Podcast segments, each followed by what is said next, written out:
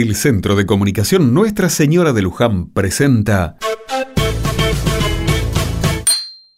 ¿Pero qué es esto? Padre, ¿le gusta cómo está quedando? Alambre de púa. ¿Para qué? Así no pasa nadie que no quiera que pase, padre. Pero en nuestra parroquia son todos bienvenidos. ¿De qué me están hablando? Le explico.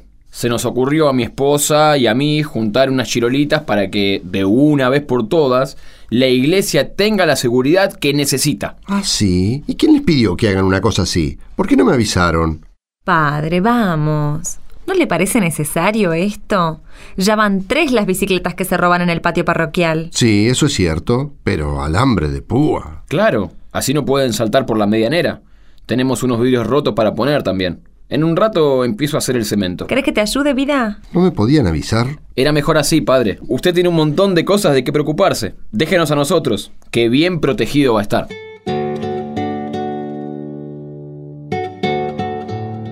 La gente hace cosas muy extrañas cuando se siente desprotegida. ¿No lo creen? Jesús quiere hablar sobre esto. Vamos, quedémonos unos minutos para escucharlo.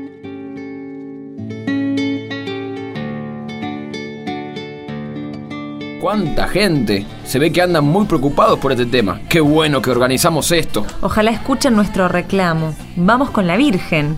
Ya es hora, queridos vecinos. Protestemos. Protestemos por un pueblo con más justicia. Impidamos los ultrajes de mañana. No permitamos que se ofenda la fe católica. Movilicémonos en defensa de los derechos de Dios. ¡Cristo vence! ¡Justicia! ¿Pero se puede saber qué está pasando acá? Qué bueno que vino, padre. ¿Pero qué es esto? ¿Me pueden explicar? ¿Quién les permitió sacar la imagen de la Virgen de la capilla? ¿Quién les dijo que podían hacer una marcha con Padre, él? padre, padre, cálmese un poquito. Escuche, esto no es ninguna marcha, es una procesión. ¿Pero procesión de qué, Benito? Hoy no es el día de la Virgen ni de ningún santo. Procesión por la justicia, padre. Yo no autoricé esto, guarden todo. Pero, padre, ya tenemos a toda la gente acá. No me importa, esto no puede ser así. Ustedes no pueden hacer lo que se les cante. ¿Pero qué pasa ahora? Robaron las canastas de las ofrendas. ¿Las canastas? ¿Pero sacaron también las canastas a la calle? ¡Allá va el ladrón! Esto es indignante. ¡Correlo! ¡Correlo, Benito! El ladrón era un joven vestido con harapos. El ladrón vivía en una casilla ubicada entre el arroyo y el basural del pueblo. El ladrón era huérfano y desempleado. Al ladrón lo molieron a trompadas. El ladrón murió en la salita de primeros auxilios. El padre Mateo fue el único que lloró.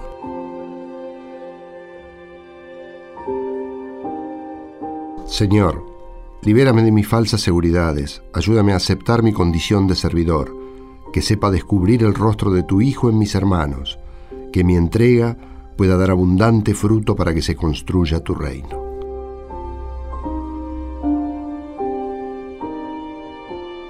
Pasaron meses. El padre Mateo rezó cada noche por la salvación de aquel joven.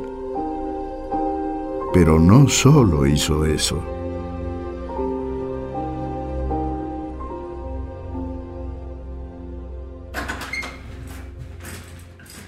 ¿Cómo pudo? Pero, Benito, ¿qué es esta forma de entrar? Esta es la casa parroquial, no podés subir. ¿Y a mí qué me importa lo que pueda o lo que no pueda hacer? Usted, usted. ¿Yo qué?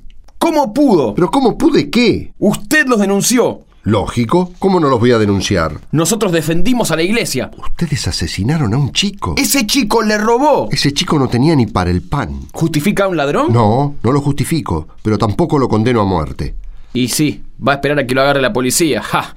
Qué iluso que es usted, padre. Entran por una puerta y salen por la otra. Yo no quiero ni la muerte ni la violencia, ni de un lado ni del otro. Ah, no puedo creerlo. ¿Qué diría su hermana de lo que está haciendo? Estaría muy orgullosa y ella hubiera hecho lo mismo. Claro, orgullosa de que defienda a los mismos que la mataron en un asalto. Ese chico no asesinó a mi hermana. No, pero... No hables de cosas que no sabes. Retire la denuncia. Andate de mi casa. Retire la denuncia. Ya te dije que no, Benito. Yo sí puedo esperar a que se haga justicia. Andate, por favor.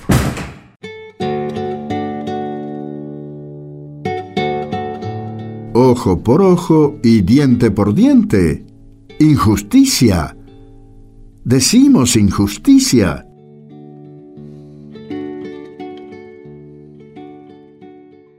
El primer acto de injusticia es que quienes tenemos lo suficiente para vivir no lo compartamos con quienes ni eso tienen.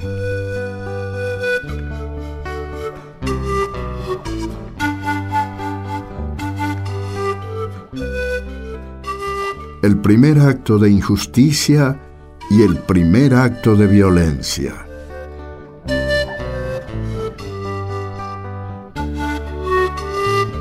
Palabra de Dios para este domingo del Evangelio de San Mateo, capítulo 21, versículo 33 al 46. Escuchen otra parábola.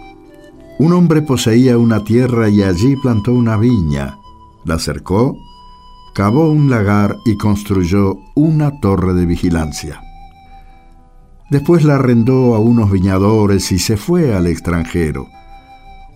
Cuando llegó el tiempo de la vendimia, envió a sus servidores para percibir los frutos, pero los viñadores se apoderaron de ellos y a uno lo golpearon, a otro lo mataron y al tercero lo apedrearon.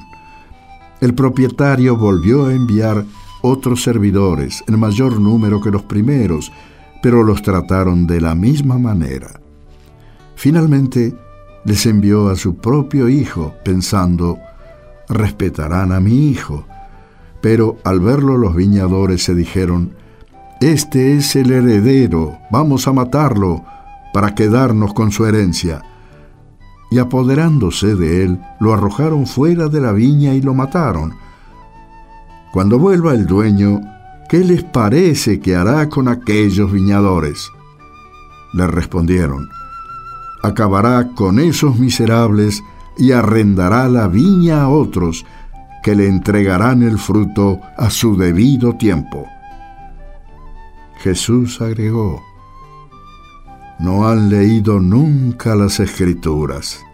La piedra que los constructores rechazaron ha llegado a ser la piedra angular. ¿Esta es la obra del Señor admirable a nuestros ojos? Por eso les digo que el reino de Dios les será quitado a ustedes para ser entregado a un pueblo que le hará producir sus frutos. Los sumos sacerdotes y los fariseos, al oír estas parábolas, comprendieron que se refería a ellos. Entonces buscaron el modo de detenerlo, pero temían a la multitud que lo consideraba un profeta. Jesús vino a reemplazar la ley del talión, el famoso ojo por ojo, diente por diente.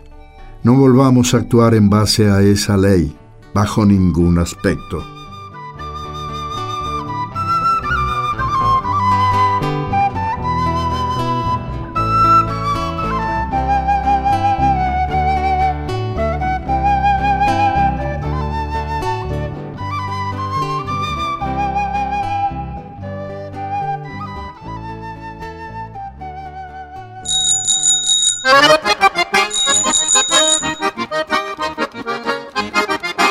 Llegó el momento de los saludos para nuestros amigos de PaxNet, Radio Paz Satelital en Miami, Estados Unidos. Un gran abrazo a Radio Comunitaria Voces Latinas de Toronto, Canadá. Un gran saludo para los amigos de Radio Parroquial San José Obrero, Mich, México. Gran saludo a la comunidad de la parroquia Señor Crucificado, Chimbote, Perú.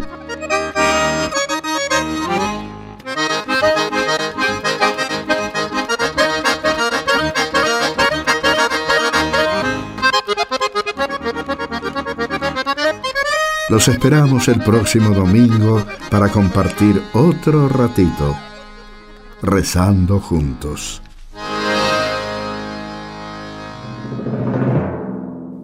Luján, al 1515. Para intenciones o comentarios, mándenos un mensaje de texto. En su celular escriban la palabra Luján. Deje un espacio. Escriba su mensaje y envíelo al 1515